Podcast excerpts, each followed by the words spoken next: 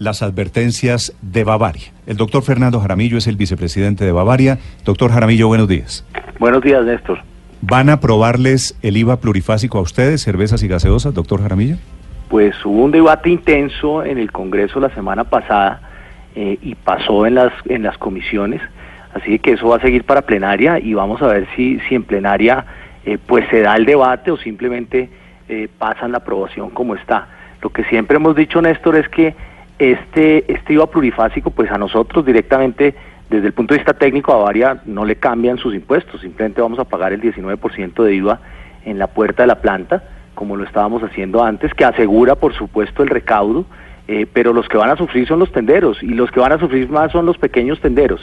Y eso nos cambia el modelo de negocio, nos cambian nuestras proyecciones, eh, va a haber un incremento de precio que, que no se puede controlar fácilmente porque van a ser esos tenderos los que van a tener que subir sus precios eh, y no estamos tan seguros de que sea tan eficiente porque a ese nivel del tendero no, no es claro que ese, que ese IVA se vaya a recaudar todo.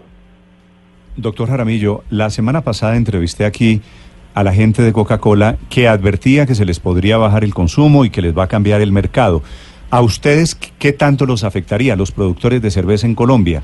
Eh, si va a afectar al, al, tendero, al consumidor final, ¿de qué impacto podría ser la reducción en el consumo de cerveza en Colombia?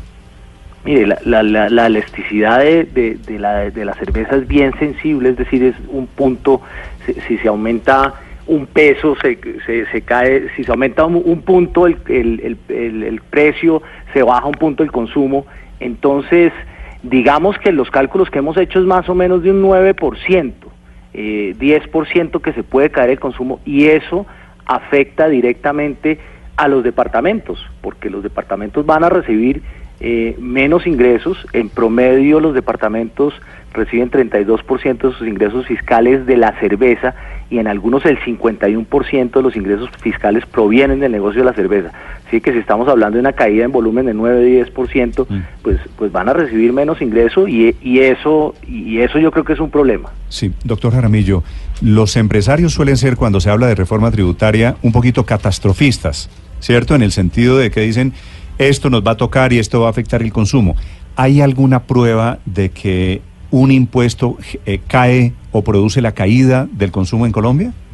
Pues cuando nos subieron el IVA hace tres años del 16 al 19%, además de que estaban otros factores en juego económicos, eh, el consumo se nos bajó casi un 10%. Esa es, esa es la prueba clara de que lo que estamos diciendo pues es con conocimiento del mercado, eh, no, no es simplemente para decir no toquen a la cerveza, no suban los impuestos, yo creo que hemos tenido unas discusiones técnicas importantes donde algunos congresistas y el mismo gobierno pues ha reflexionado, pero, pero no ha sido lo suficiente. Yo creo que lo, lo que está pasando es que definitivamente se necesitan esos ingresos y esos ingresos los va a terminar pagando pues eh, la gente que menos tiene, que son los, los tenderos. Doctor Jaramillo, ahora hay una discusión técnica todavía más difícil que esta que se viene esta semana por delante y es la posibilidad de revisar la base gravable sobre la que se aplica el IVA plurifásico o se va a aplicar el IVA plurifásico en el caso de las cervezas, ¿no? Según ha dicho uno de los ponentes del proyecto, Oscar Darío Pérez, la idea es que todas las marcas de cervezas queden grabadas con ese gravamen. ¿Eso qué significa entonces? ¿Qué es lo que va a pasar? Que eh, eh se va a, a, mirar cómo se calcula, si se, se, sigue haciendo sobre el líquido, como pasa actualmente, que a las cervezas nacionales se les cobra el IVA solo sobre el líquido, o se va a modificar para que sea sobre el valor total, como sucede con las importadas? No, Paula, hay, hay dos cosas. Primero, como quedó redactada en la ponencia, hay un problema técnico clarísimo que están cobrando el IVA plurifásico sobre el impuesto al consumo y eso sabemos que un impuesto sobre otro impuesto no se puede hacer. Eso quedaron en, la, en las comisiones de arreglarlo y estoy seguro que eso, eso se va a solucionar. En cuanto a la base grabable de la cerveza, el problema es que tiene mezclado el impuesto al consumo el IVA y el IVA y como usted bien dice, se paga sobre el líquido. Entonces, si se parte eso, pues la base grabable del IVA para la cerveza eh, quedará revisada también, que incluye empaques y eh, básicamente, ¿sí? Eh, pero, pero vuelvo y digo, el problema es que está mezclado con el impuesto al consumo y el impuesto al consumo sí claramente es sobre el líquido. Sí. Doctor Jaramillo, los congresistas que están impulsando este impuesto plurifásico para las bebidas azucaradas y para las cervezas dicen y muestran ejemplos de otros productos que lo han abordado, que tienen ese impuesto plurifásico y que no han tenido un aumento de costo para el consumidor final. ¿Por qué en estos casos, por qué en el caso de las gaseosas y en el caso de las cervezas ustedes consideran que sí va a tener ese aumento?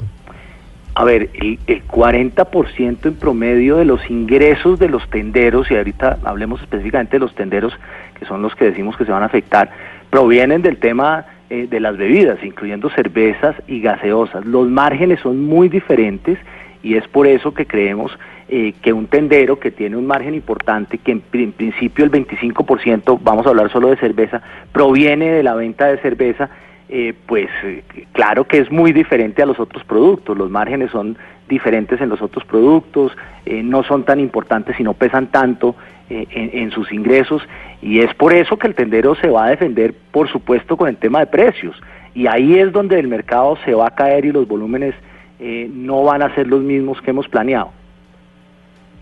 Sí, doctor Jaramillo, hablábamos nosotros el viernes eh, con la gente de FENSA Coca-Cola y nos decían, con la vicepresidenta de Asuntos Jurídicos, la doctora Herrera, y nos decía ella que mm, cuando ellos hicieron una inversión hace unos años tenían un... Eh, eh, digamos, unas garantías de estabilidad jurídica y que esto son una regla, cambio en las reglas del juego. Ustedes cuando reinvirtieron, cuando entró inversión extranjera a Bavaria, ¿tenían o tienen las mismas garantías de estabilidad jurídica?